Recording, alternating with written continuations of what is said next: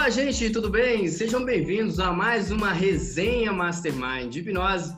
E hoje a gente está com um convidado super, hiper, mega especial, Gogo Cristo Neto, né? Eu não vou apresentar ele não, deixar ele se apresentar, mas só pelo que eu estou vendo aqui, ele é um dos únicos é, trainers autorizados pelo Giancarlo Russo, ele vai poder falar sobre isso aí.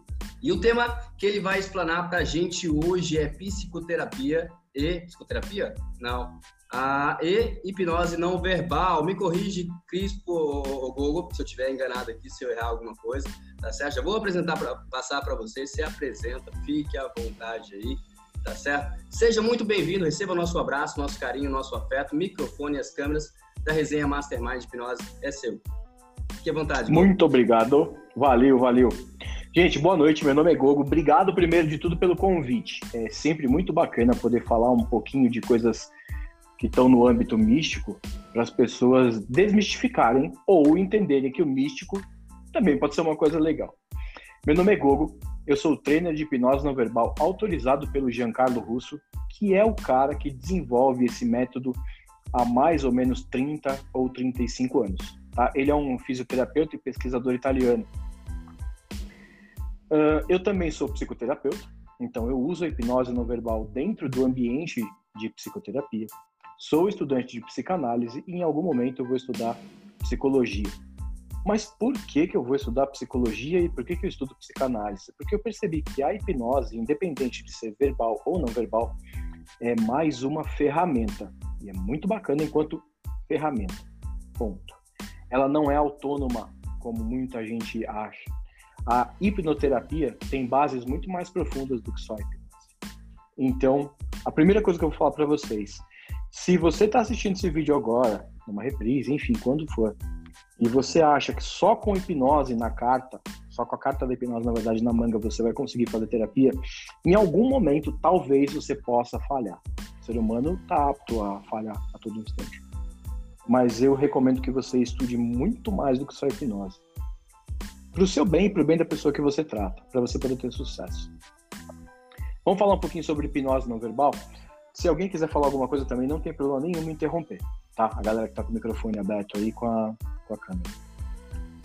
Da onde vem o processo de hipnose não verbal? Segundo Giancarlo Russo, há cerca de 3,5, 4 mil anos atrás, algo semelhante à hipnose não verbal era usado, por exemplo, em templos de sono, no Egito, na Grécia.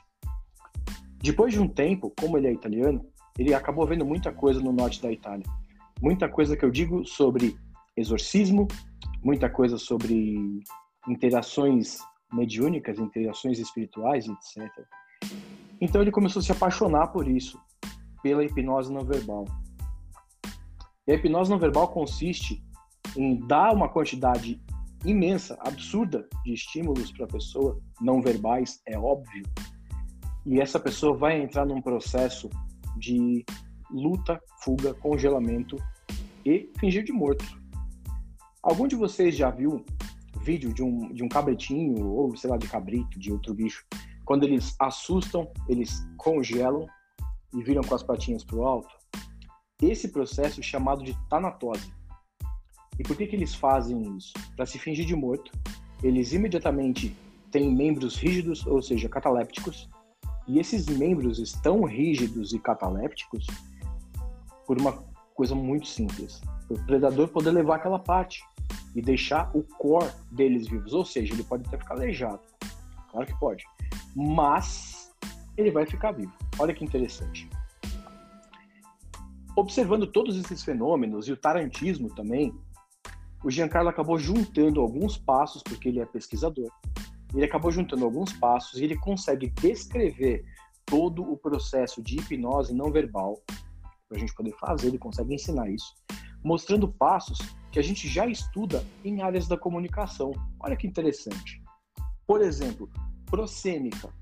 Prosêmica é o estudo de como a gente se aproxima do outro, é o estudo das distâncias entre as pessoas.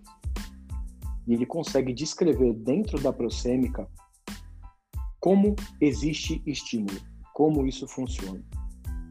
Depois tem outros diversos tipos de estímulos, como a proxêmica já é um estímulo, existe a tacésica, que é a comunicação dos toques. Existe a paralinguística, que são diversos tipos de som não verbalizados. Talvez eu possa falar para vocês, são barulhos, como hum, ó, qualquer barulho. Na verdade, qualquer barulho. E o que, que vai fazer o sucesso da operação ou o insucesso? A primeira coisa que cria o sucesso disso tudo é o operador, é a pessoa que está fazendo o negócio funcionar. Isso é a primeira coisa que cria o sucesso. Ou seja, o modo como a pessoa se porta. Isso é muito importante. A segunda coisa, a calibragem. E quando as pessoas dizem, Gogo, mas não dá para ensinar hipnose não verbal online, eu falo, não, não dá para ensinar. Eu, tudo que eu vou falar para vocês aqui, vocês vão entender porque são as partes teóricas, mas a parte física, a parte uh, de execução mesmo, ela depende de calibragem. E quando depende de calibragem, eu só consigo ensinar isso na frente do sujeito. Não existe outra maneira de ensinar a calibragem.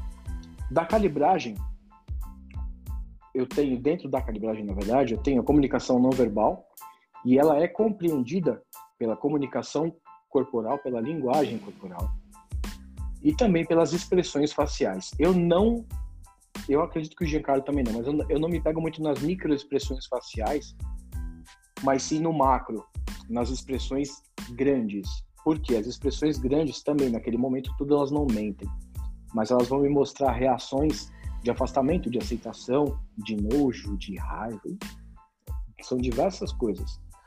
Então, só por essas poucas coisas que vocês estão vendo eu falar, vocês podem entender que é uma técnica extremamente complexa do modo como ela é descrita, do modo como ela é alcunhada e embasada na ciência, ou seja, em passos que são descritos em diversas outras maneiras e foram testados.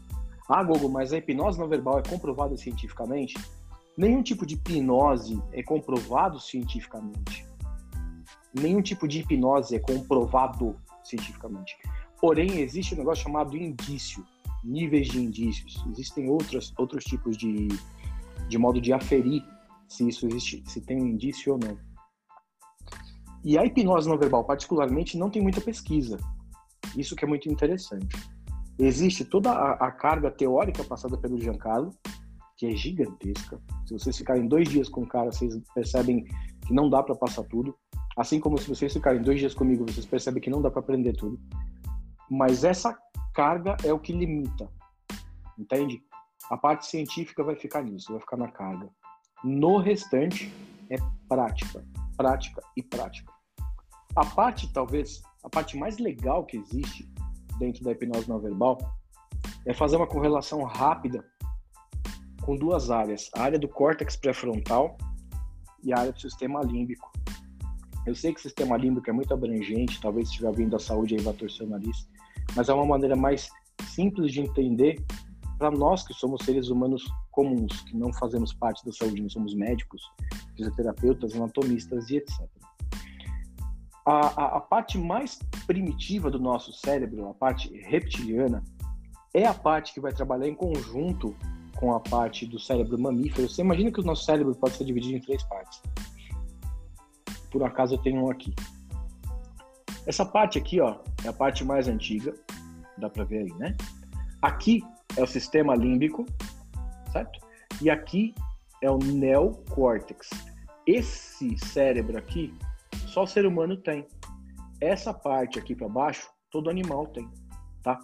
Então, quando a gente está fazendo o processo de hipnose não verbal, o estímulo entra pelo ouvido, pela parte sinestésica, ou seja, pelo corpo todo, pelos olhos, ele vai ser interpretado pelo hipotálamo, que está por aqui, e ele vai distribuir essa informação. Como que ele vai distribuir? Ele vai jogar para o córtex pré-frontal. Esse cara vai falar: ah, tudo bem, eu estou julgando. Eu, eu sou a parte lógica. Não, não tem nenhum problema. Então pode jogar para o sistema límbico, para a amígdala, e não vai ter nenhuma reação de perigo. Mas, com os passos que a gente prevê dentro da hipnose não verbal, há uma diminuição da atividade desse cara. Então, a informação que é jogada daqui para cá vem falha. Ela chega para cá como um alerta. Chegou aqui como um alerta, existe uma desregulagem química, existe uma puta de uma distribuição de catecolamina no corpo, adrenalina, adrenalina e noradrenalina. E a pessoa congela. Quando ela congela, toda essa parte química, do, toda a parte química do corpo entra em desregulagem, alguma coisa assim. Só que, a partir do momento que a gente entra na, nesse esquema de desregular a química, todo meio químico tende a se autorregular. E o grande barato da hipnose não verbal é que, descrevendo isso tudo, vocês podem entender que todo o sistema foi desregulado. Ponto quando ele começa a se regular, talvez aquela emoção que precisava ser tratada, que começou a ser tratada com psicoterapia e que estava eliciada antes do processo da hipnose não verbal, vai ser regulada junto com o resto do corpo. Olha que interessante. Isso dá a entender que a hipnose não verbal é um processo autônomo, certo? Sim, claro que dá a entender, mas não é ela depende de ter emoção eliciada, ela depende de ter a química ativa no corpo. Então, mas, pera, Google, você está falando só de química. O processo de hipnose não verbal pode ser integrado como um processo químico? Claro que pode. Todo processo de comunicação humana é químico. Tudo que a gente faz, isso que eu estou fazendo com vocês, tem química envolvida, muita química. Tá? Tem, tem muito mediador, tem muito, muita substância sendo solta no corpo, sendo jorrada no corpo. E não é diferente com o processo de comunicação que a gente chama de hipnose. Muito menos ainda com o processo de comunicação que a gente chama de hipnose não verbal. Ou seja, talvez esse seja o cerne de toda a discussão. O que é a hipnose? Hipnose é primariamente comunicação. Depois a gente pode fazer qualquer outra coisa.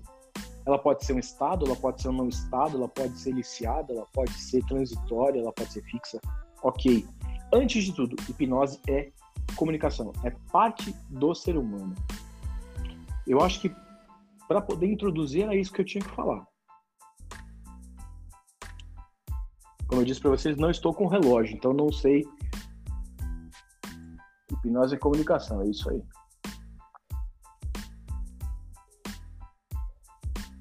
Igor, sendo a hipnose comunicação e aqui a gente falando de uma hipnose não verbal.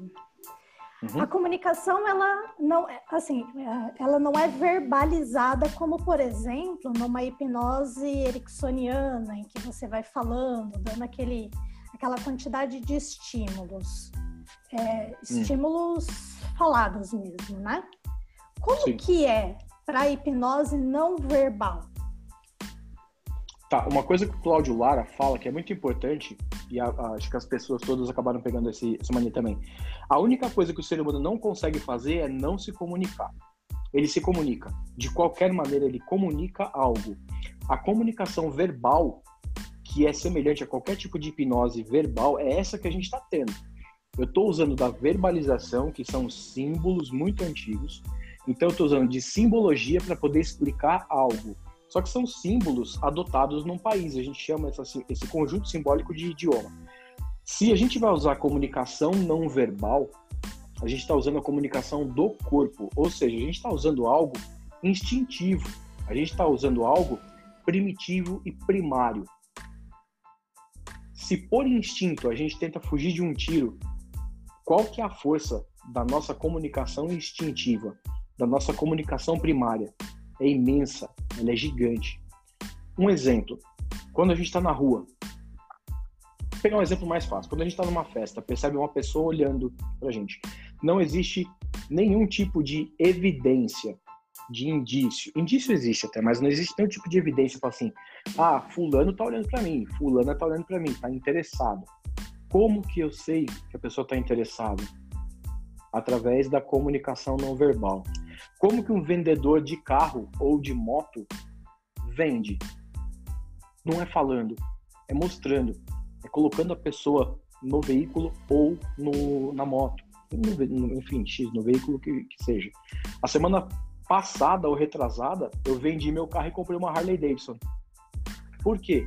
Porque eu sentei, eu liguei, eu senti, a comunicação não verbal foi extremamente forte. Então, de alguma maneira, aquilo me conquistou. E se vocês pararem para abstrair toda a comunicação do ser humano, eu não tenho como falar em porcentagem. Eu sei que existem estudos muito antigos que na verdade não eram estudos, eram interpretações de alguma pesquisa. que falavam que 80% da comunicação do ser humano é não verbal, 90%. Isso é lorota, isso é mentira, porque não dá para dizer dentro da comunicação o que é verbal ou o que não é. Eu, por exemplo, estou fazendo gestos, dá para analisar esses gestos, é claro, e eu estou falando. Qual que é a porcentagem disso? Não dá para entender por um motivo, o impacto que eu estou causando na outra pessoa e o impacto da comunicação em mim mesmo. Então, a hipnose convencional, vamos chamar de hipnose verbal e não verbal, pelo menos aqui para a gente poder explicar. Eu, Gogo, pessoalmente, divido dessa maneira. Hipnose verbal vai usar todos os estímulos da hipnose não verbal? Vai usar alguns, mas não da maneira como a gente usa dentro da hipnose não verbal. Ele vai usar os estímulos corporais, ele vai usar todos os estímulos da comunicação, incluindo o olhar, incluindo a, a modulação vocal, incluindo a escolha das palavras e etc, e etc. Mas para engajar o sujeito, note, para engajar, ele vai usar palavras de comando, ele vai usar comando direto de alguma maneira. E aí acho que Charcot revira no túmulo feliz. Para hipnose não verbal, a gente não busca engajamento. A gente busca bloquear o sujeito para que ele não tenha nenhum outro tipo de reação que não seja fingir de morto. E a gente faz isso através da comunicação não verbal. E a gente busca esse desligue de disjuntor da pessoa através de estímulos subjetivos que causem, que causem uma tensão subjetiva. Isso é o tipo de coisa que eu não consigo mostrar para vocês aqui, porque depende de uma outra pessoa, para vocês poderem ler todos os sinais que estão sendo enviados. E eu garanto para vocês que isso é uma coisa mágica. Isso dá para aplicar na clínica? É óbvio que dá dá e dá muito certo. Mas você tem que ser muito confiante e muito bom no que faz para você não passar de tapado na frente da pessoa, porque é uma coisa muito diferente de fazer. É mais ou menos assim, parei na frente da pessoa e fiz um grunhido. Uma pessoa que não entende o que está acontecendo, é mais ou menos isso, sabe? Parei na frente da pessoa, tô fazendo um grunhido. Opa, que coisa estranha. Na verdade, tem um conjunto de técnicas que estão sendo aplicadas para que leve a pessoa a esse desligue de chave. Até nessa linha, Google, é, eu conheço o Charcot, né? Eu fiz o curso com o Carreiro e quero saber hum. um pouco a diferença, né? Talvez essa pergunta seja recorrente para você, ah, mas qual é a diferença? E vem muito disso que você falou, do, do de estar tá muito confiante, né? Veio uma paciente uma vez até mim, ela, ela queria o Charcot, ela tinha visto os vídeos, ela, ela veio completa, ela quero isso. O Charcot assim, que você diz é o que? O toque de Charcot é na cabeça? O, é, o toque. Isso é criação do Carreiro, isso daí Charcot não fazia. É, então, essa criação do Carreiro. Eu, eu vi, ela, ela veio tão. Eu quero isso, eu quero isso, eu vi isso nos vídeos, é isso que eu quero, é isso que eu quero. Eu tinha feito o é. curso, tá ok, vamos lá, vamos fazer. Fiz, ela caiu e se resolveu. Me agradeceu e tal. É a mesma e aí, coisa. E aí o que, que ela fez? Ela empurrou uma outra amiga dela, que não tinha um contexto, mas a amiga também queria o Charcot de qualquer jeito. Mas a amiga não tinha o mesmo contexto com ela. E aí eu fiz e não aconteceu nada. Aí no meio, quando, eu percebi, fazendo ali a leitura que não estava acontecendo absolutamente nada, eu mandei um El, emendei um Elma no meio e fiz uma verbal, porque não, não ia acontecer nada, ela ia perder o dinheiro dela. Uhum. Mas Sim. assim, já contando o meu caso e perguntando aí para você as diferenças entre esse charcot do, do carreiro e, o, e a hipnose não verbal. Tá, vamos lá. Primeiro de tudo, charcot Jean, Jean Martin Charcot, se eu não me engano, né? Ele, ele usava sugestão direta. Na verdade, Freud tentou, tentou copiar o cara. Freud foi, tentou fazer o negócio, ele percebeu que a sugestão direta limitava a interação das pessoas. Quer dizer, isso até onde a gente sabe na história, né? Porque tem gente que fala que Freud não conseguia fazer hipnose direito. Tem gente que fala que ele fazia, mas ele não alcançava o resultado que ele queria. Ou seja, o método de Charcot era sugestão direta. Era uma coisa que, para nós que estudamos hipnose, é uma coisa bastante arcaica até. O toque de Charcot foi desenvolvido. Eu não fiz curso com Carreiro ainda. Eu sei que ele me conhece, mas eu não fiz curso com ele ainda. E eu vou fazer quando acabar essa pandemia. O que eu vejo de conversar com pessoas, o Giancarlo, inclusive, conhece o Carreiro e acha o Carreiro um cara muito, muito especial justamente por conta desse do modo como ele tem de, de entender a fisiologia e aplicar isso. Qual que é a diferença da hipnose não verbal do Giancarlo pro toque de Charcot. O toque de Charcot, do modo como o Carreiro faz, afinal de contas foi ele quem alcunhou isso até onde a gente sabe, é uma indução de choque. Mas ela é uma indução de choque com as bases da própria hipnose não verbal. Eu tenho o contexto, que é um contexto onde eu, eu, eu tenho emoção para ser tratada. Eu vou ter o desequilíbrio, ou seja, o setor do meu cérebro que é responsável pelo equilíbrio vai estar tá meio, meio bambo, eu não sei o que está acontecendo. E você tem um empurrão para trás. Quando você tem um empurrão para trás, eu acredito que a quantidade de estímulos que você recebe é tão grande quanto os estímulos paralinguísticos ou visuais. E aí você também entra no processo de catarse. Por que no processo de catarse? Porque você vai entrar no processo de trazer as informações, desregular quimicamente e resolver o que você precisa. Existe expectativa nisso tudo? Sempre que existe um tratamento ou prática, é óbvio que existe expectativa, que a gente tenta tratar isso de acordo com o marco teórico. E eu acho isso uma puta de uma papagaiada danada, porque expectativa é expectativa, o ser humano espera algo daquilo. Se eu espero minimamente um resultado, eu já estou pronto para obter o resultado daquilo de alguma maneira. Então, assim, a diferença básica entre a hipnose não verbal e o toque de Charcot que o Carreiro faz é que o toque de Charcot tem a exigência, ele exige um movimento da pessoa, ele cria o um movimento. Enquanto a hipnose não verbal do Giancarlo, você solicita. É assim, a, a, carreira empurra a pessoa para trás, certo? Ela cai, toma um susto, cai, congela. O Giancarlo não. Dentro do que eu ensino, dentro do que o Giancarlo ensina, não. A gente vai desafiando o cérebro e vai buscando de leve a catalepsia. E é impressionante como o ser humano se entrega à catalepsia. É impressionante como ele se entrega. Eu tenho predileção por alguma? Claro que eu tenho, pelo modo como o Giancarlo apresenta as coisas, porque foi do, o jeito que eu aprendi. Mas no meio da hipnose não verbal eu coloco outras coisas, como por exemplo, fascinação, sem nenhum tipo de misticismo. Eu coloco fascinação no meio. Ah, eu preciso dar um empurrão na pessoa. Eu não faço, porque eu entendo que o processo fisiológico me diz: busque a catalepsia espontânea. Não crie a catalepsia. O efeito disso para o cérebro, o desligue é muito mais forte. É a gente que já passou pela experiência tanto com o, a experiência carreiriana, né, do carreiro. E aqui a gente tem um colega de turma que fez também o curso com o Giancarlo. A minha percepção, hum. meu mapa de mundo. A forma como é feita pelo Giancarlo, é, a técnica do Giancarlo, ela é uma técnica mais sutil. É isso que você acabou de falar. Você vai buscando a catalepsia.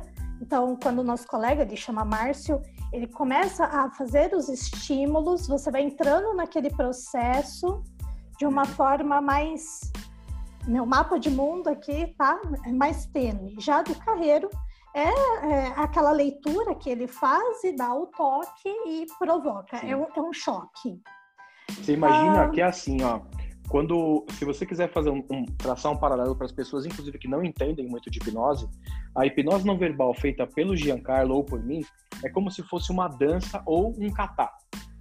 É uma dança. Você dança junto com a pessoa. A hipnose feita pelo pelo carreiro é um soco, é um soco no estômago, pronto e acabou.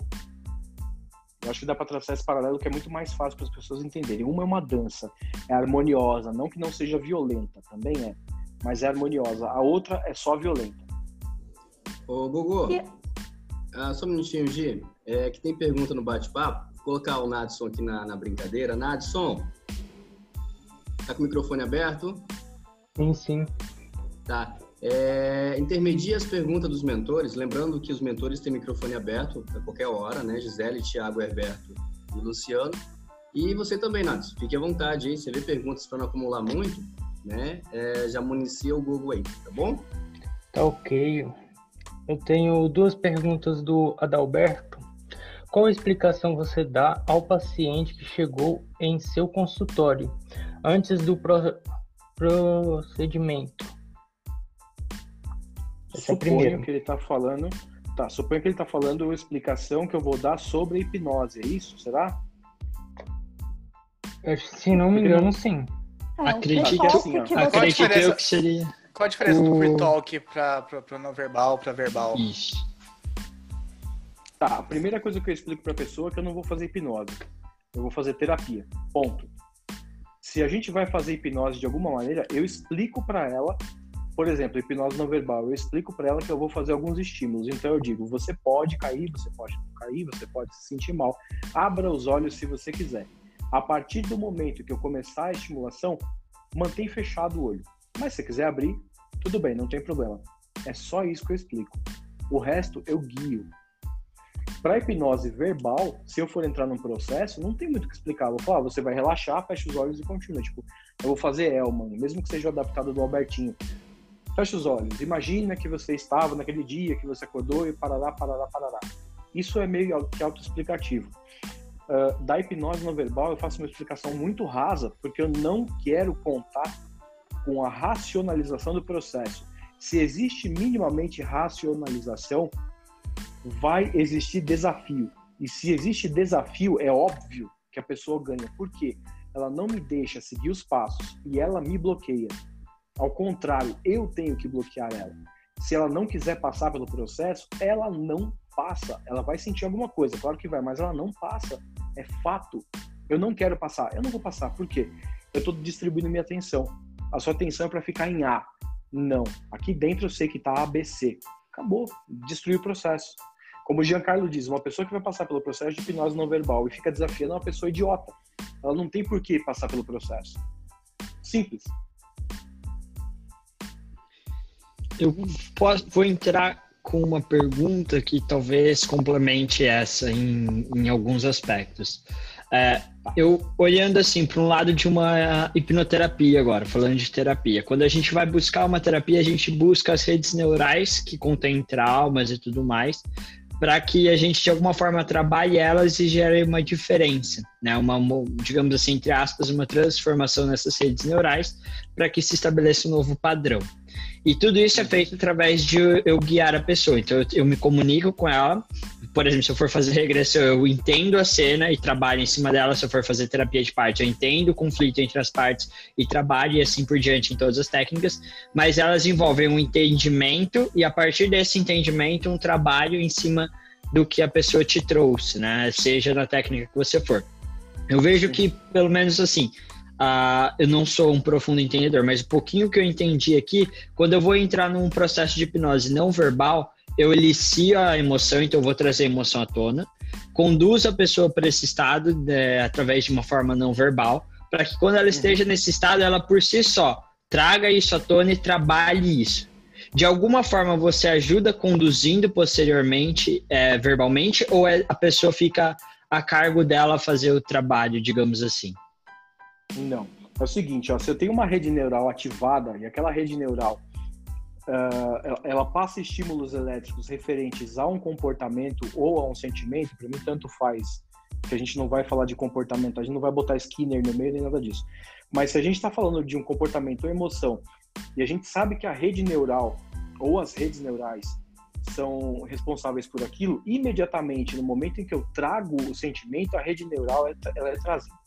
A partir do momento em que eu, ref, que eu falo qualquer coisa para reforçar, qual é a tendência de uma rede neural ficar viva? Ela tende a ficar viva e mais forte através do reforço, certo?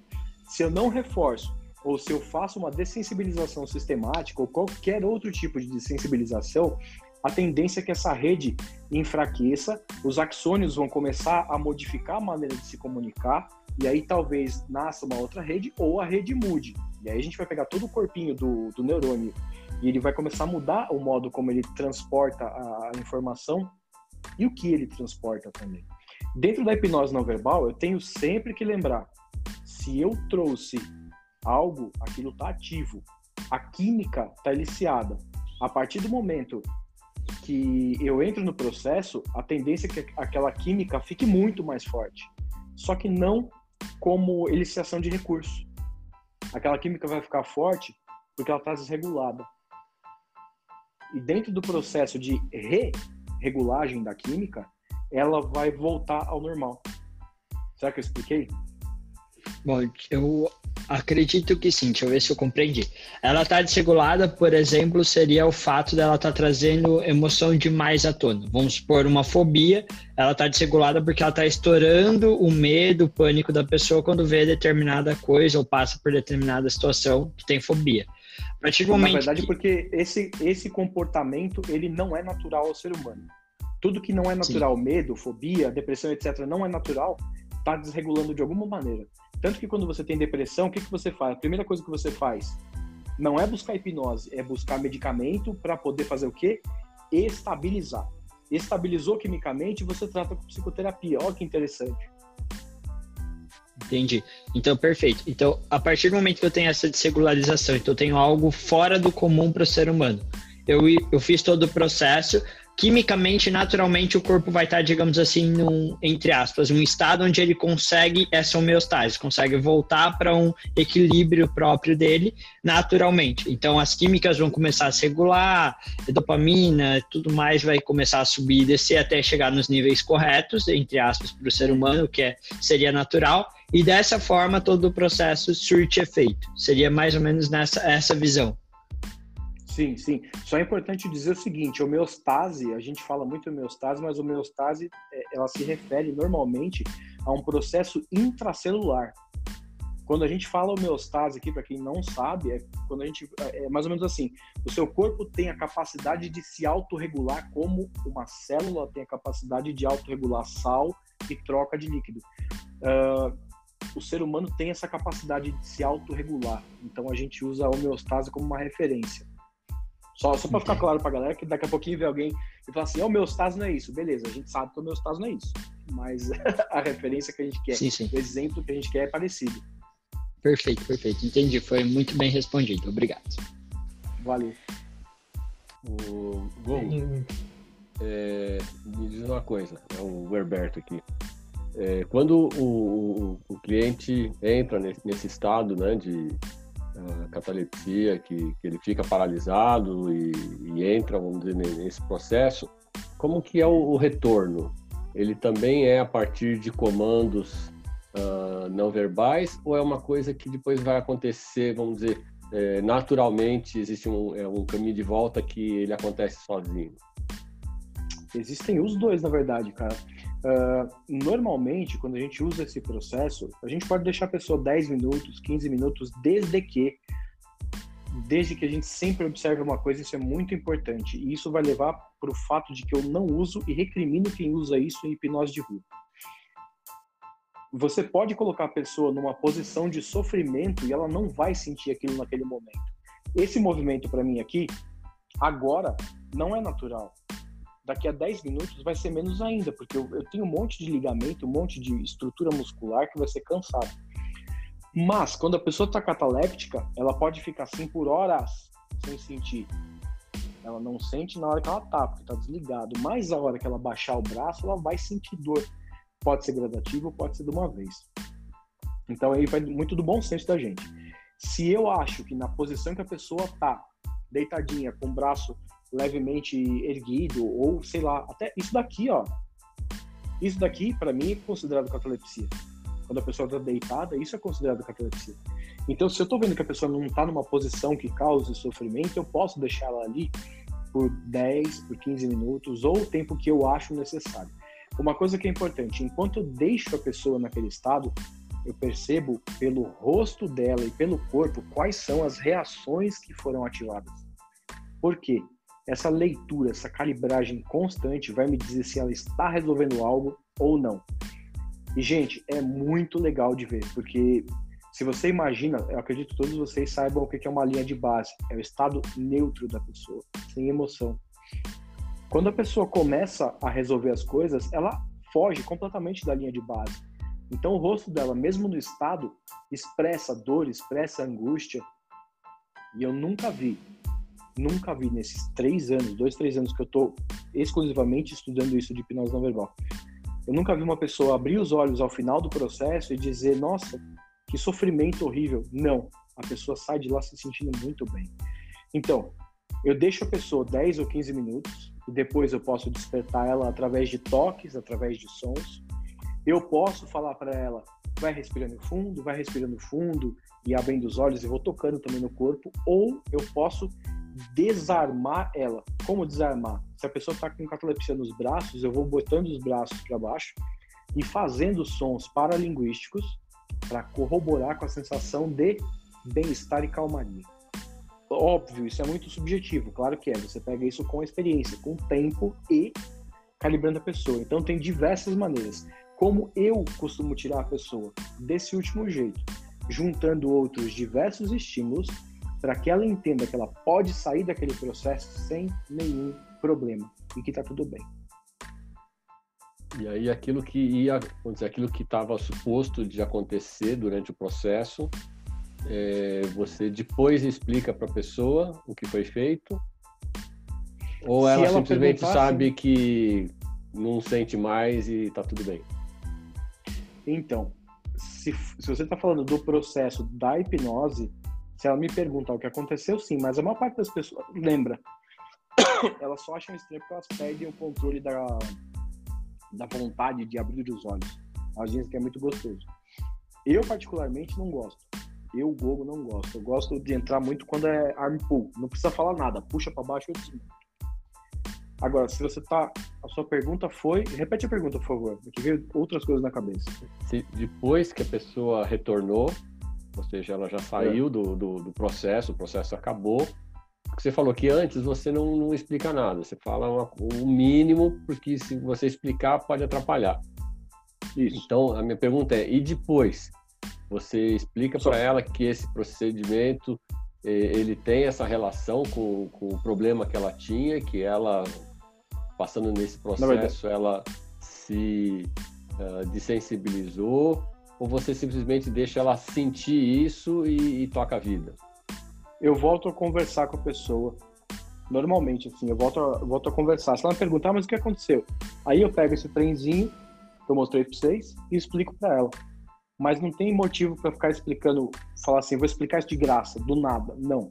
Se a pessoa quiser entrar no assunto, eu finalizo a sessão, na hora que tem que finalizar, é óbvio.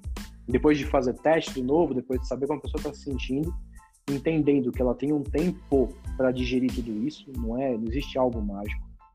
E depois que ela sai do estado, eu paro e explico para ela o que, o, o, o que aconteceu. Teve gente que pediu para entrar de novo e entrou ainda mais profundamente. Maravilha, Google. Nádia, só antes de passar para você, dar um recado pro pessoal que está nos acompanhando aqui, né? Que esse grupo ele nasceu aí de, de pessoas que gostam de hipnose e para disseminar a hipnose. E tem um grupo no Telegram que é t.me barra resenha hipnose que eu coloquei no grupo. Então se tem alguém nos assistindo que não está ainda no grupo do Telegram, vamos entrar. E Nadson, quais são as perguntas que tem no, no chat? É, tem mais uma pergunta do Adalberto. A seguinte: a expectativa do cliente com a expectativa a expectativa do cliente com a sua atuação? Se não, seu trabalho funciona? Essa pergunta ficou bem estranha, mas vamos lá. Se a Fica pessoa aberto me procura... aí pro Adalberto seria é, esclarecer. Pelo que eu entendi, depois o Adalberto pode confirmar, mas é assim: caso o cliente, é, perdão, vou reformular. Uh, o cliente tem que chegar com uma certa expectativa na clínica. Por exemplo, caso ele não chegue com essa expectativa, essa técnica, essa abordagem tem tanta eficácia quanto outras ou aí ela não é indicada? Essa pergunta não tem lógica por um motivo. Se a pessoa chega na clínica, ela tem expectativa. Se ela chega na clínica, ela chega por dor, sempre. Isso é bom até dos, dos terapeutas ouvirem. Se a pessoa chegou na clínica, ela não chega por esporte, ela chega por dor. Ou seja, ela tem uma expectativa no mínimo de melhorar essa expectativa, quando ela olhar para mim, eu vou me tornar símbolo, ou seja, eu vou me tornar signo para aquela pessoa. A partir do momento que eu sou símbolo, eu sou o responsável pelo bem-estar dela, como um médico no momento em que a pessoa entra no consultório. Então a expectativa dela é uma resolução interna que só vai aumentando. Invariavelmente, indiscutivelmente, se a pessoa chegou no consultório, ela tem expectativa sobre ela ter expectativa sobre mim. Não tem como ela não ter expectativa sobre mim enquanto eu sou terapeuta. Não tem como. Ah, mas a, a pessoa foi até mim para passar pelo processo. Para quê? Não, não existe isso. Ah, mas vai passar pelo processo por entretenimento. Ok, isso vai acontecer dentro de aula. Muito bem. Mas não precisa ter expectativa para que isso funcione em aula, porque a gente tem ambiente. Então são coisas e aplicações completamente diferentes. Eu só acho interessante frisar de novo para todo mundo. Sempre que alguém te procura para tratamento, alguém hum. tem expectativa. Não tem como não ter expectativa. É, você está me ouvindo? Sim, sim. Vou te dizer o porquê da minha indagação. Muitas Mano. vezes, um filho, um marido, alguma outra pessoa é levado a uma terapia. Ele não está nem muito afim isso da minha pergunta. O cara chega lá, ah. não tem em relação a você, não sabe quem é você, ou coisa que vale, mesmo que saiba, entende? Então, isso acontece uhum. principalmente, principalmente com crianças e coisa que vale. Obrigado. Então, se a pessoa foi até você obrigada, se ela vem até mim obrigada, eu não faço terapia. Ponto. Não faço a terapia. Eu preciso que a pessoa sinta dor. Eu parto do seguinte pressuposto. A mudança só acontece se tem dor. A terapia só acontece se existe necessidade de mudança. Se a pessoa está pronta para passar pelo processo. Se ela não está pronta para passar pelo processo de terapia, não vai ter terapia. Ou seja, não vai ter hipnose. Se a pessoa me olha e não entende o que eu faço, não sabe o que eu faço, e é terapia, não vou conseguir fazer nem terapia, nem hipnose. Por isso que eu digo, usar a hipnose como base para a terapia é muito errado, porque a hipnose não entende o ser humano. Ela é uma ferramenta para iniciar um estado, ela é uma ferramenta de comunicação, ela é comunicação, ela não é a terapia em si, entende? Será que eu respondi? Pergunta, por favor. É, é, você cuida, trata de qualquer tipo de psicopatia ou então é só mais alguns casos específicos? Como é que é isso? Você antes, você sabe do paciente, o, o, se ele tem algum, algum diagnóstico psiquiátrico, mesmo de um psicólogo, você se interessa em saber? Como é que é isso? Eu trabalho com dois médicos e três psicólogos. Nunca trabalhei sozinho na vida. Nunca, porque eu acho... Eu penso que assim, a terapia ela é complementar, tá? Psicopatia, eu não trato, não dá para tratar. A, a, psicopatia é uma. Ela faz parte da formação do sujeito, então não tem como você tratar e falar assim, ah, você vai ficar bem da psicopatia. Você pode tratar junto de um médico, você pode tratar junto de um, de um psicólogo, mas de acordo com o que eles falam. O resto das questões emocionais você pode tratar. O, o que é interessante, a meu ver, pelo menos, é que você saiba fazer o que você tem algum parceiro que faça psicodiagnóstico para te falar se tal quadro pode ser ajudado por terapia, por terapia livre, por, por sei lá, terapia comportamental, por alguma outra abordagem, se precisa ser tratada exclusivamente de maneira medicamentosa, se pode ser um tratamento cruzado, entende?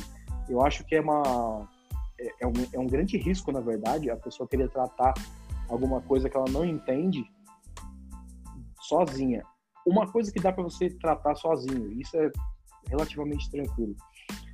Você vai fazer anamnese. A minha anamnese normalmente dura uma hora. A minha primeira sessão normalmente é só de anamnese. Dentro disso, eu vou identificar pontos. E dentro desses pontos, eu sei se eu posso fazer uma terapia com a pessoa, se eu posso usar hipnose, enfim, qual abordagem que eu posso fazer. E até mesmo indicar outros profissionais.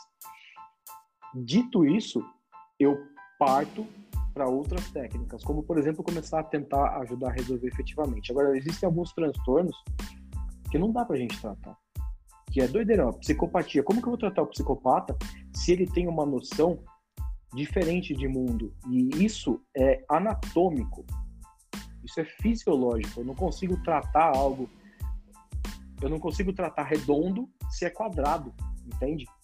Eu consigo ajudar sem sintomas, isso eu consigo ajudar, desde que o médico permita. Fora isso, não. É doideira. Eu já atendi um psicopata e eu quase tomei porrada do cara por nada. A sorte é que ele tava colado na cadeira. Muito obrigado. Imagina. Isso vale também para esquizofrenia e, e, outros comportamentos assim? Sim. Se você parar para imaginar, existem diversos quadros humanos, eu não sei elencar todos, até eu acho que a própria neurociência, os próprios médicos não sabem, mas existem quadros humanos, dramas humanos, que são fisiológicos, sabe? São anatômicos, são alterações anatômicas no cérebro. E você não tem como tratar uma alteração anatômica porque aquilo não é errado para a pessoa. Aquela percepção que o psicopata, por exemplo, tem de mundo é uma percepção natural e normal para ele. Aquilo não se trata. Se eu não me engano, teve uma época que se fazia lobotomia para que a pessoa ficasse abobada. E aí ela realmente ficava abobada. Mas eu não vejo como tratar uma alteração anatômica. Eu vejo como ajudar em sintomas. Por exemplo, uma pessoa que é bipolar, ela vai ter a fase de mania, a fase de depressão. Eu consigo tratar a bipolaridade em si? Não, a bipolaridade vai ser tratada por médico. Eu consigo ajudar no estado de depressão, eu consigo ajudar no estado de mania. Eu consigo ajudar bastante.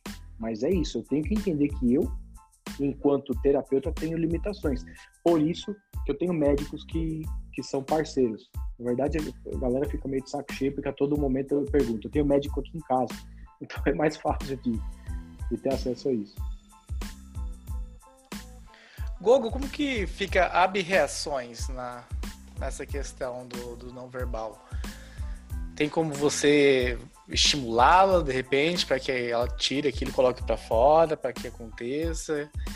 Se ela está acontecendo, qual é a, o protocolo? O que, que é uma ab-reação dentro do entendimento que você tem hoje? É, o entendimento que eu tenho hoje seria uma, uma reação, sei lá, desproporcional, um, um choro, talvez um grito, uma, algo, uma, algumas pessoas até chamam entre aspas né, de uma aberração de quem está vendo de fora, é, mas é, essa coisa um pouco acima e aí é mapa, né? Mas acima do, do nível assim normal de, de quem está observando. Verdade, qual é a definição assim, para qual é a definição para vocês da aberração? Talvez esteja aí a, questão. É assim, a abreação é quando você tem algum tipo de sentimento, emoção ou lembrança recalcado e esse recalque sai, esse recalque abre. É como se você tivesse uma caixinha de Pandora com as suas coisas, a gente pode chamar isso de inconsciente. Uh, a gente, você tem isso tudo guardado. E isso fica sempre variando. Entre, a gente vai falar de primeira tópica de Freud, né? Eu estou no inconsciente, pré-consciente, inconsciente, pré-consciente. Inconsciente é tudo que está guardado. Pré-consciente é aquela parte da nossa nosso aparelho psíquico que sempre tem alguma informação. Ela é rápida, mas sempre tem alguma informação. Então, imagina que eu tenho algo que está recalcado, está guardado, muito bem guardado, e ele começa a sair.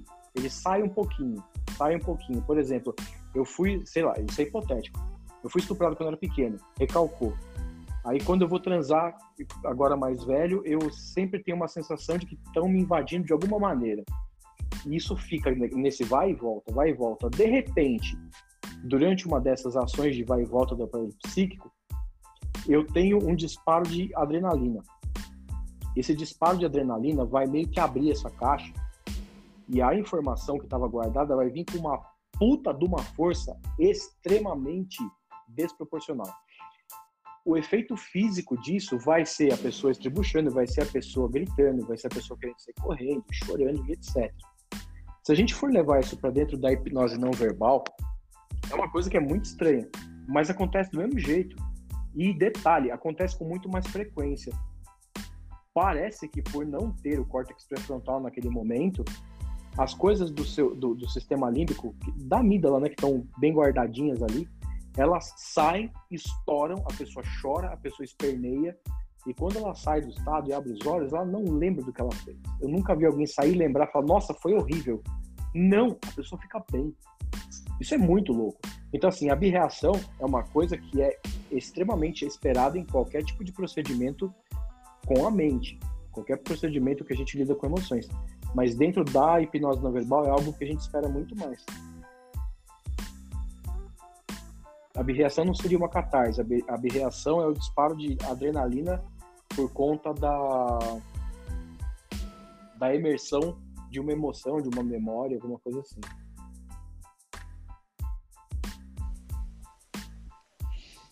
Luciano, Bom, você tem uma pergunta? Isso, eu vou deixar, vou fazer uma pergunta aqui que eu estava elaborando aqui. É, como você vê, por exemplo, eu já peguei na minha clínica casos de bipolaridade que apareceram depois de mais idade. Teve um rapaz que eu trabalhei com ele, que ele desenvolveu, foi diagnosticado com bipolaridade aos, se não me falha a memória, 48 ou era 49 anos de idade. Já era tipo uma fase bem avançada e ele tinha vivido a vida dele tranquilo até ali. Nesses casos, você enxerga que talvez não seja uma coisa física, mas seja alguma questão emocional que está fazendo ele, é, digamos, ciclar entre esses dois estados de super feliz, super triste, ciclar por uma demanda, algo emocional lá de trás que está vindo à tona, ou você enxerga que era, por exemplo, um problema físico que foi desencadeado por alguma outra coisa? A bipolaridade, se eu não me engano, ela começa entre os 13 e 15 anos. Eu não me lembro ao certo. Se eu estiver errado, por favor, me corrijam. eu não sei se a pessoa pode, estou sendo sincero, se não sei, eu não sei. Eu não sei se a pessoa pode desenvolver bipolaridade depois de uma certa idade. Mas o, o, faz, o fato dela ficar entre o estado de mania e o estado depressivo pode ser depressão. E tudo bem também. E a depressão a gente sabe, tudo bem, a depressão também tem, não é exclusivo, mas também tem fatores químicos, ela também pode ter, nossa, quase que cai aqui, ela também pode ter uh, desregulagem de, de hormônio de substâncias, é claro que pode. Mas eu apostaria primeiro que o cara tá, pela idade até, ele pode ter é, depressão. Ok. Como eu disse um pouco antes, a pessoa precisa saber fazer um psicodiagnóstico. Eu, por exemplo, não faço questão de saber fazer psicodiagnóstico com maestria. Por quê? Porque tem quem faça. Eu normalmente, eu vou falar para vocês que 90% dos casos, menos ansiedade, que a ansiedade vem muito para mim, mas 90% dos casos vem encaminhado. Então, já vem, ó, Google, é isso daqui. Beleza? Beleza. Que que eu, aí eu vejo, professor, o que, que você quer mudar? Ah, eu quero mudar essa percepção, essa percepção, e a gente vai tratando. Entendi. Legal. É porque eu vejo bem isso. Nesse caso dele em particular, eu trabalhei com ele. É, apesar dele ter vindo diagnosticado, eu encarei como se ele tivesse alguma coisa para ser tratada, não como se fosse bipolaridade. E ele teve uma melhora significativa, parou de. O próprio psiquiatra depois fez o acompanhamento com ele para parar de tomar o CBD e tudo mais, então foi bem bacana. Talvez é, entra nisso que você falou. Em alguns casos apenas é um, diagnosticar, um diagnóstico que talvez não seja tão preciso, porque tem vários distúrbios mentais, tem características parecidas.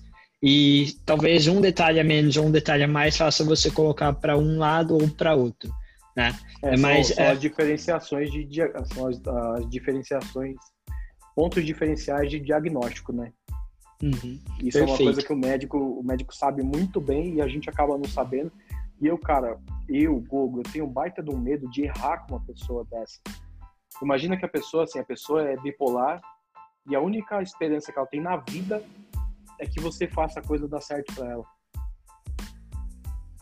É, Aí é meio complicado, eu, né?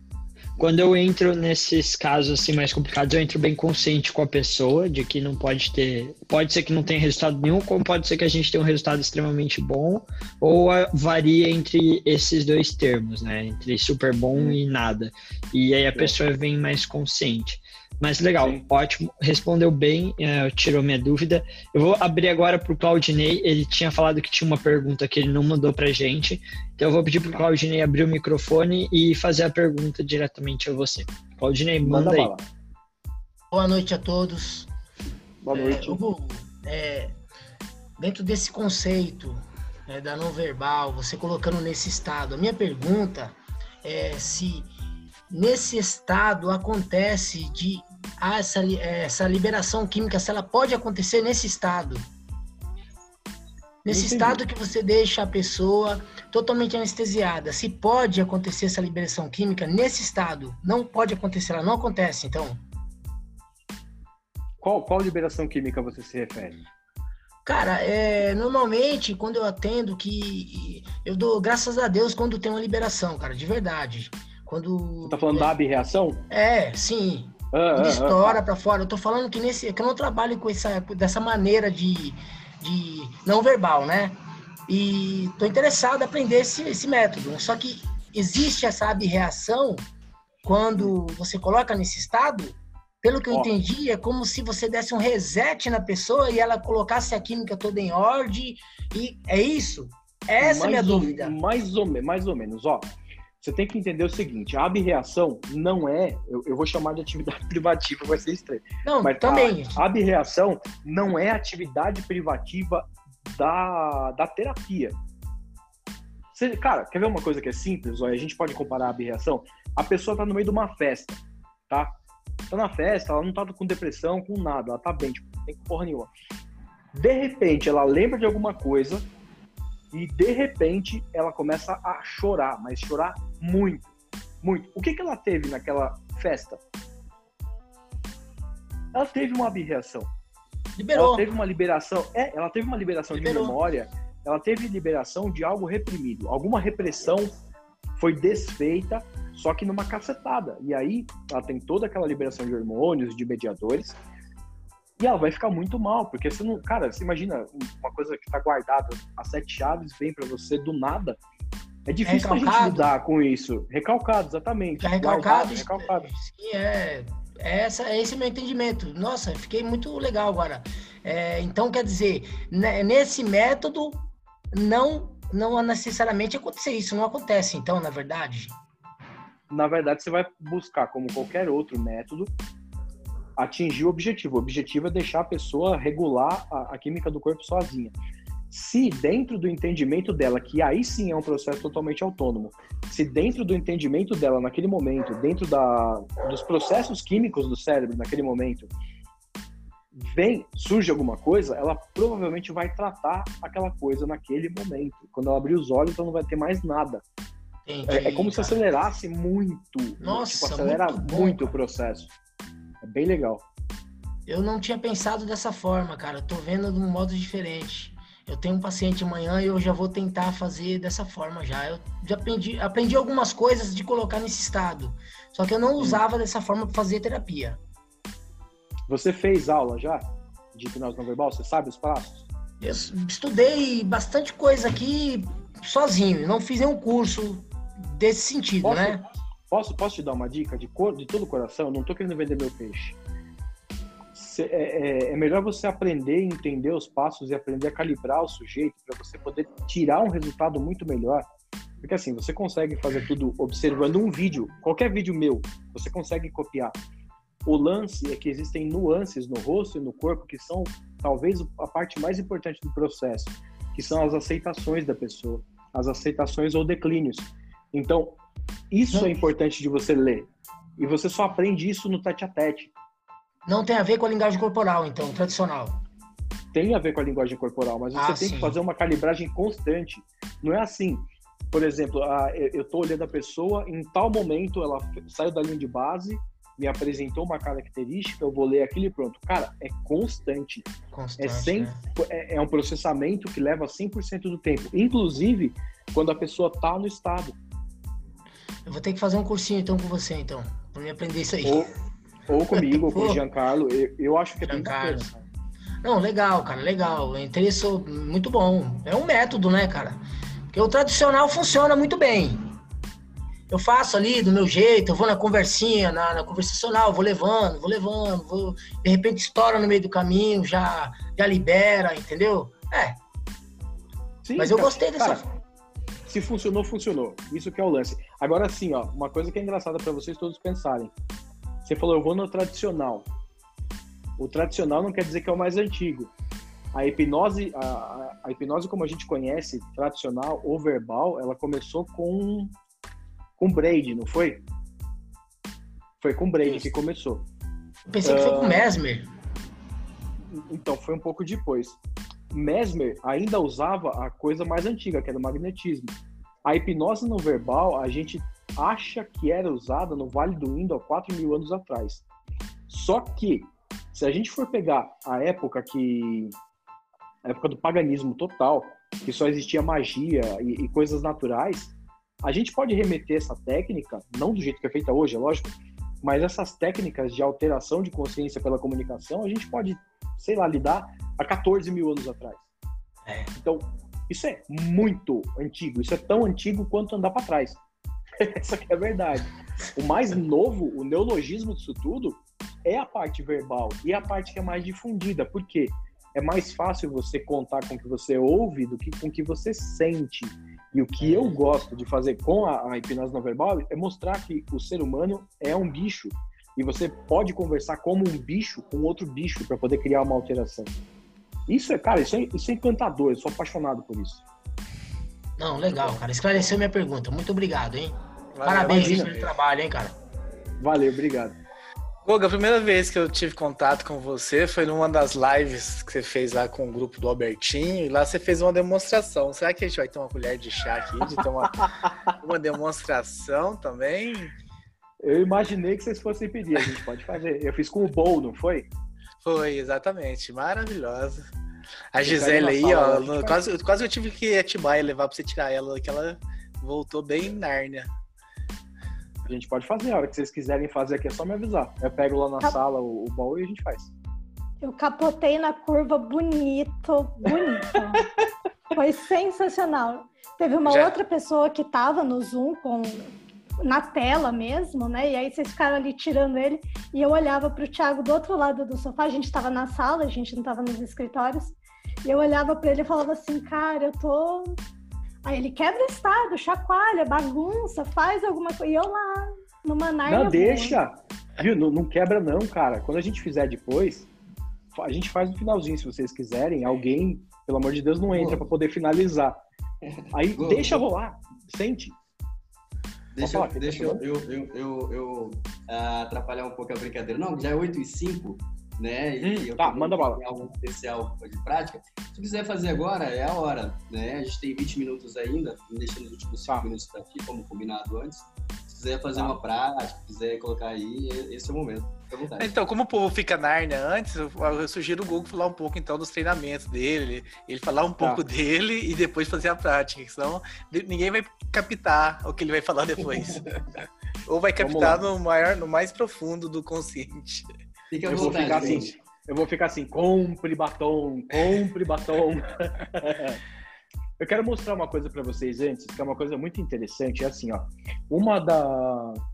Um dos estímulos que a gente faz questão de frisar, quando a gente vai usar o método antigo da hipnose não verbal, a gente não usa o olho.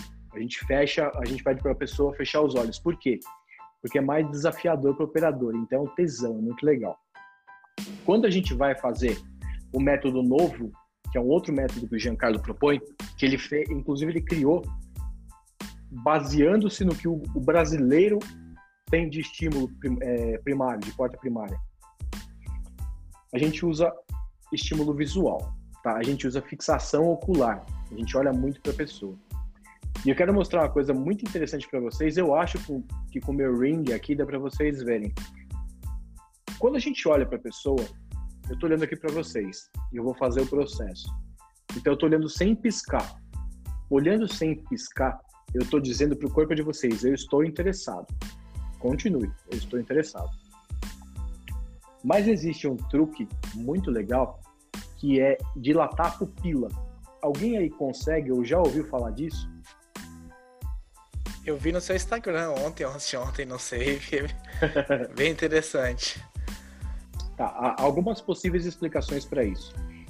O ser humano se espanta com outro ser humano quando ele olha nos olhos e a pupila do ser humano do, do outro tá mais aberta. Por quê? Isso pode ser um sinal de falta de oxigênio no sangue. Então, assim, eu fico em alerta porque a pessoa pode estar morrendo.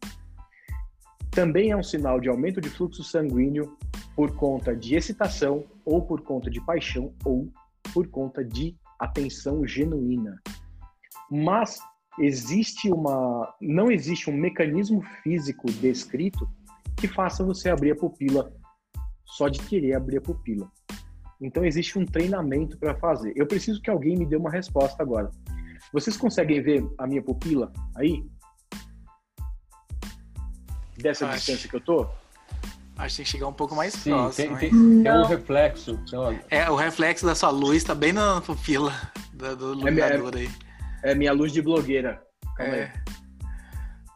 Melhorou? Ou não? O ciclo da luz tá bem na pupila. Agora, Agora sim, agora agora, sim. ficou. Agora, agora ficou Dá pra ótimo. ver? Sim. Eu vou abrir a pupila, ó. Caraca,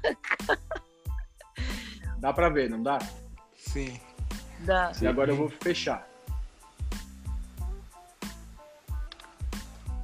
Fechou? Fechou. Aham. Vocês olhando aí, alguém teve alguma sensação esquisita? Não, eu só achei que um olho abria mais do que o outro. Um olho ou a pupila? A pupila, uma pupila abria mais do que a outra. Só. Tá, tanto faz também isso, não tem nenhum problema. Quando, Eu acho que pelo tá caraca da conversando- Nayara, ela sentiu alguma coisa. Não, certa, cara. um pavor, uma, uma certa apreensão. Bom, É. Isso, isso é uma das coisas que acontece. Agora imagina, você está fazendo qualquer processo hipnótico com a pessoa. Você olha para ela com atenção plena e simplesmente faz isso com a sua pupila. Ela não vai saber porque você não está explicando. Mas inconscientemente ela está percebendo que tem alguma coisa muito errada, tipo muito errada. E naquele momento ela começa a fazer isso, ó. Quando a gente estuda comunicação não verbal, principalmente voltada para a hipnose não verbal, o fato de abrir a boca quer dizer que você tem interesse genuíno na pessoa. Ou seja, você conseguiu vestir a capa do mago como você nunca vestiu antes. A pessoa vai entrar muito mais rápido no processo. Isso é só um- uma curiosidade para vocês. Não faz parte do método do Giancarlo, mas é algo que eu ensino desse jeito porque eu vejo que faz muita diferença. Ah, eu preciso falar um, um pouco de mim, né, para poder fazer a prática. Vamos lá.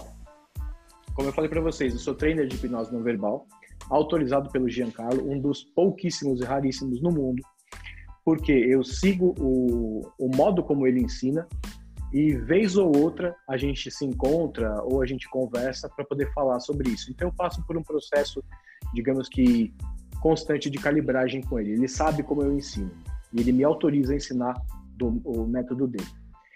Ah, era para ter tido um monte de turma, na verdade, esse ano, e eu consegui dar três turmas só até fevereiro, e depois a gente teve que parar por conta da pandemia. Talvez a partir de agosto, final de agosto ou começo de setembro, a gente comece de novo com as turmas. E para vocês saberem das turmas, o meu site é hipnosenãoverbal.com. É super, super simples. Lá tem o meu contato também. Se não tiver data e etc., vocês podem entrar em contato comigo para fazer. Eu já adianto que o pessoal de Campinas, se tiver pelo menos seis pessoas, a gente consegue fazer uma turma, porque eu preciso de três, eu preciso de grupos de três pessoas e dá para fazer dois dias de treinamento tranquilo, tá? É bem legal. Alguma pergunta de vocês ou posso pegar o bolo para a gente fazer a prática para vocês perceberem?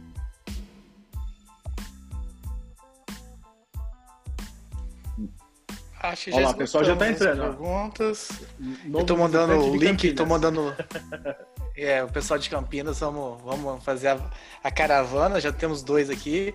Eu tô mandando o link, né, do site do Google aí no chat, para todo mundo, é bem fácil, né, hipnosenãoverbal.com, mas tá aí no chat também. Vamos pra dinâmica, então, vamos pra Vamos pra experiência. É, é recomendável quem tá de, sem fone colocar um fone de ouvido para aproveitar melhor? Sim, eu vou pegar. Eu vou pegar a- o bolo, peraí, só um minutinho. Eu tô ouvindo vocês. Tô de Ah. fone aqui. O Gogo só explica para o pessoal aonde que é o curso. Ele é presencial, ele é em Atibaia, Sim. né? Na verdade, não. Eu dava curso em casa. A minha casa é uma casa bem, bem grande. Eu dava curso aqui em Atibaia. Só que dar curso em casa me gera diversos tipos de problema e eu não quero mais esse tipo de problema. Então, ou eu alugo um lugar, ou o que eu prefiro, eu vou até vocês. Eu acho muito mais fácil ir para um hotel, ficar três dias no hotel, pego a moto aqui, vou rapidinho pro hotel se precisar, ou vou de avião, dependendo de onde for. A gente fecha a turma e faz a formação em dois dias. Por isso que eu digo, É. se eu, eu acho muito mais prático para vocês. O trabalho todo, na verdade, fica a meu encargo, que é ir até vocês. Eu não vejo como, a não ser que seja uma formação internacional, mas formações nacionais, eu acho que dá para a gente fazer pequenos núcleos nos lugares para poder aplicar a formação. Eu acho que é bem saudável, na verdade, esse tipo de coisa, sabe? Então eu acho que Ed, dá para trazer ele pro viabilizar. Rio, Ed. Hein, Ed? Vamos trazer ele Rio- pro Rio. O Rio a gente tem uma, tem uma turma com Alex Cobbs junto.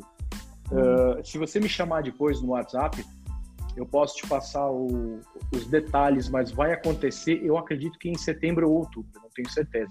Mas já tem uma turma formada lá e dá para entrar tranquilamente. Ah, legal. Aí a Em de Campinas tem agora que vai rolar. Pra São Paulo Cara, tem alguma coisa? São Paulo vai ter em entre agosto e setembro também, cara. Com o Alex Tudo também ou não? começa a normalizar, né? Não, só comigo. Só com você, né? Sim, com o Alex também a gente vai. O Rio de Janeiro a gente definiu que é uma área nossa. Nós dois damos curso lá juntos. O resto do Brasil, cada um tem sua turma. Até porque o Alex, ele já não tem, ele não ensina mais só hipnose não verbal, ele ensina o método dele. E eu ainda faço questão de pegar aquele método de 4 mil anos atrás e continuar ensinando. Eu, eu sei lá, eu acho gostoso. eu acho legal. Não, E é legal, útil, legal. E é útil demais. Goiânia ou Brasília você vem ou tem alguma turma? Cara, Brasília eu comecei a montar, aí não deu certo. T- Tivemos acho que dois ou três alunos, aí começou a vir essa- esse negócio de pandemia e parou de novo. Então, assim, Goiânia eu sei que tá em lockdown, né? Goiás, Goiânia tá em lockdown.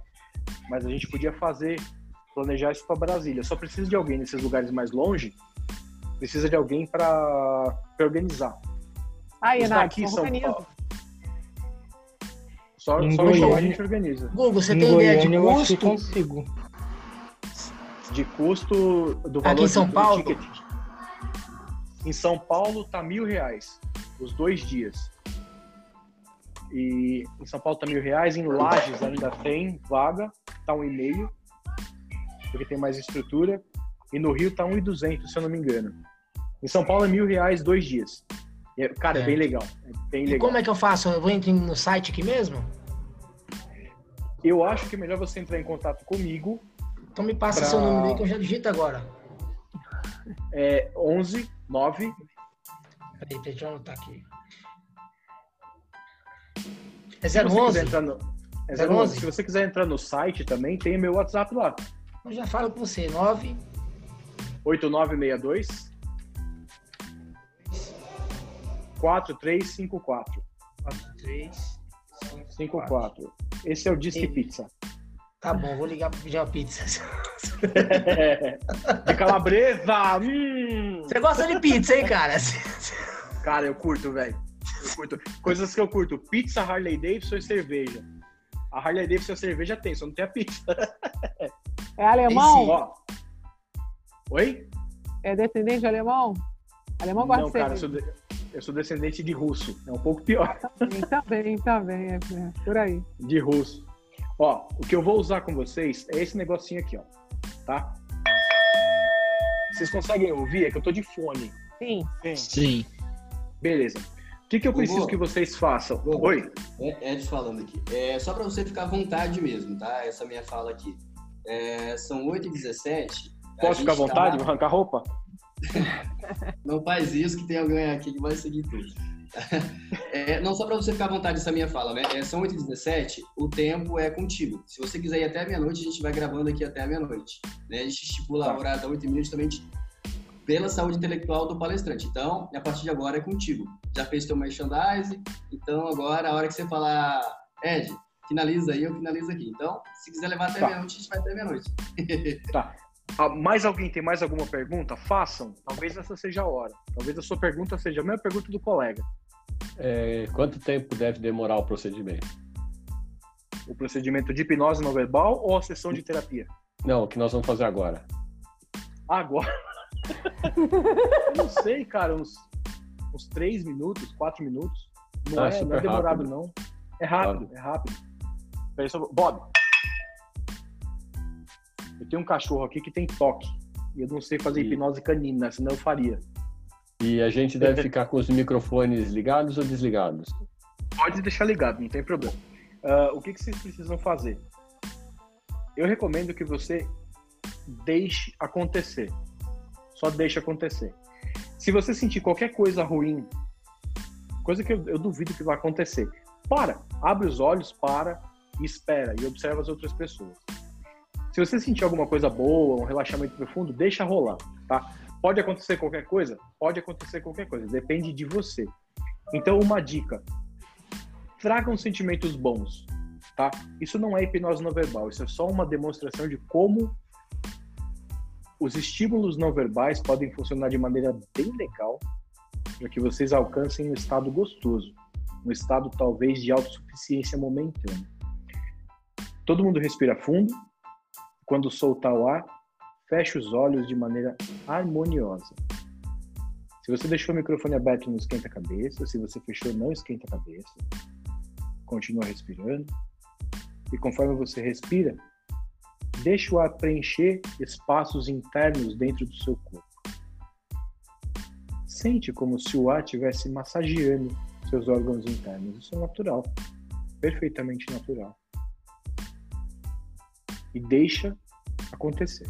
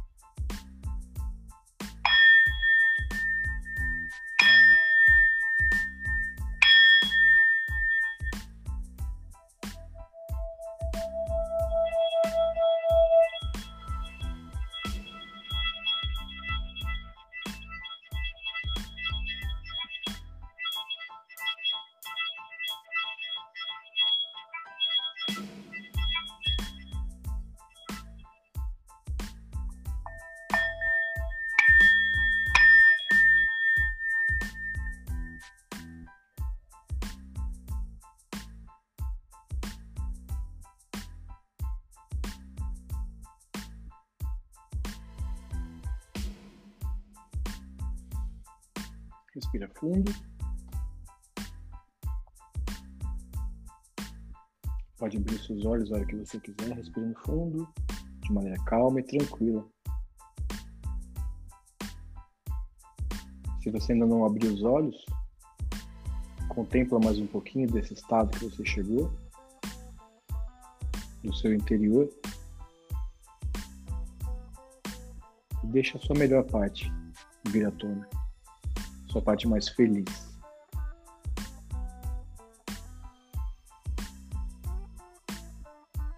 Respira fundo. No seu tempo, abre os olhos. Quem quiser falar. Muito interessante. Magnífico, Eu, assim, a sensação de em alguns momentos como se estivesse entrando num transe hipnótico. depois saía, depois entrava de novo, depois saía. É, Meu olho ficou assim, ó. Meu olho ficou assim, ó. Tec, tec, tec, tec, tec, tec. Acom- Acompanhava a batida. Acho que teu microfone tá desligado, Google. Hein, Google? O... Meu olho Tá ficou ligado, assim, agora ó. ligou, ligou. Meu olho acompanhava a batida, cara. Ficava assim, ó. Sem controle. corpo- Muito bom, cara. Que gostoso, cara. Olha. Você é Meu louco. corpo ficava dando umas idas e vindas assim, conforme o negócio. Ô, Google, é, é, é, Google, esse- esses sons são esses son, os sons bioneurais bioneurais que fala? Não? Binaurais, não, não. Som binaural é quando você tem dois sons e um se sobrepõe. É, é, você lembra aquela história da, do disco da Xuxa? Sei. Então, tem a história que se o disco fosse rodado ao contrário, ele cantava uma. Era uma canção de evocação a um demônio. E uma outra que, se você ouvisse, no fundo tinha um outro som. Sim. Esse lance de, de, no fundo, ter um outro som é o som binaural. Esse som aqui, na verdade, é só um estímulo, um estímulo qualquer. Mas eu percebi que existe uma linearidade na interpretação dele pelo nosso cérebro, porque ele é um som alto e constante. E se você pegar todo ser humano, alguns eu acredito que não, mas a maior parte dos seres humanos, se eles são expostos a uma fonte sonora muito alta, eles meio que piram. Então você dá uma surtada, que é a intenção disso daqui. Só que esse daqui, esse som por ser muito agudo, ele meio que leva a gente para o estado contemplativo. Eu tenho um pequenininho, é que tá lá dentro, que você, você toca, ele. Eu esqueci o nome dele. E ele dá um, esse sonzinho, só que ele é pequeno, né? Não é essa. Esse que você tem é tipo uma cuia, né? É, um boa. Ele é pequititico É. também, não é tão É, grande. eu- é, é tibetano, né? Som, é, é sino tibetano. Um tibetano. Então, eu tenho um pequenininho. Eu gosto, eu tenho, na, deixo na sala, às vezes eu chego e toco ali, deixo ele, ele dá uma É vibração gostoso. relaxante. né? Eu curto também, é bem bom. É que vocês estão vendo essa parte aqui que só tem. Aqui é o escritório. Então tem um monte de livro, etc. A sala só tem coisa desse tipo.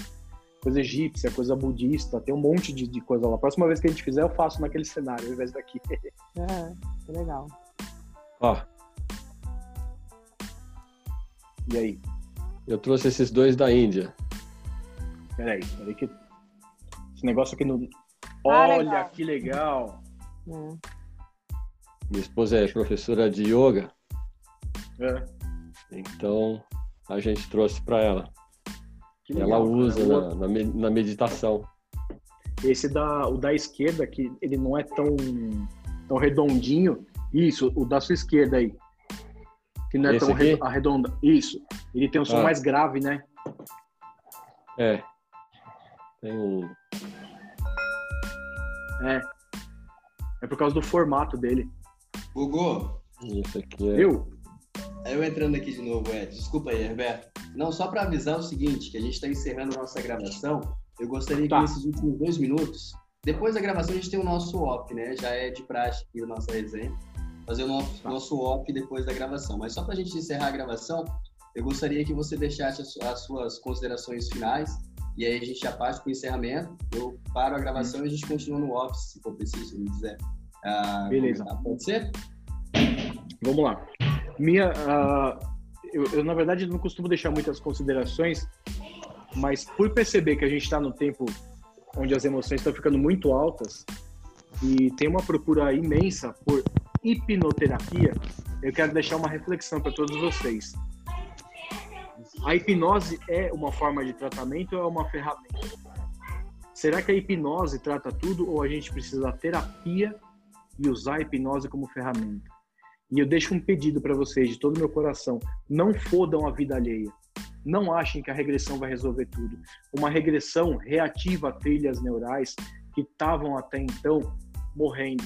E quando você faz isso sem dessensibilizar, você está trazendo toda aquela carga emocional de novo. Ou seja, só ter estudado regressão não adianta. Busquem terapia. Gente, é muito libertador. Façam terapia e busquem fazer terapia e usem muito a hipnose dentro da terapia. Mas não usem só a hipnose. Sério, vocês podem ferrar a vida de alguém. Vai por mim. Fora isso, eu agradeço muito, muito, muito o convite. Eu gostei de ter falado para vocês. Espero não ter falado nenhuma groselha ou muito palavrão, porque eu normalmente falo palavrão. E é isso. Gugu, a gente que agradece. Até certo que a gente vai ter mais uns cinco minutinhos no off aqui, né? O pessoal vai poder te agradecer aí pessoalmente. Todo mundo vai poder abrir o microfone depois. Mas a gente, assim, né, encerrando a gravação aqui, gostaria muito de te agradecer, né? Receber o, o abraço em nome de toda a equipe, né? De todo o pessoal que está participando aqui do ao vivo, o pessoal que está participando do podcast, assistindo, não sei se é de madrugada, de manhã, de noite, né? O pessoal do YouTube né? E dizer que é uma honra receber pessoas iluminadas que nem você, cara. Eu, sinceramente, Obrigado. eu curti, é, passou muito rápido, né? É, essa uma hora e meia. Curti demais. É, é, cara, te conheço faz uma hora e meia, já estou apaixonado pela tua pessoa. Né? Quem sabe, é, obrigado. quem me conhece já sabe como é que eu sou, eu sou muito é, é sincero nos meus sentimentos. Então, assim, gente, depois de tudo isso, né, que você vivenciou aqui nessa uma hora e meia, a gente encerra aqui mais uma resenha Mastermind de Hipnose com esse gigante né, Google, é, Neto, e você vai poder assistir. Não deixa de participar do nosso grupo Telegram aí, bem falado aí pelo nosso amigo. Ganhou duas estrelinhas hoje, estou anotando as estrelinhas para ele, né, Thiago. Muito bem colocado. Não deixa de participar do nosso grupo, porque você vai ter acesso aí a vários outros vídeos que é exclusivo para quem é do grupo. Tá certo? Então, assim, a gente encerra mais um dia, mais uma resenha Mastermind Finance. Tchau, gente. Até a nossa próxima resenha. Terminando a gravação em 3, 2, 1.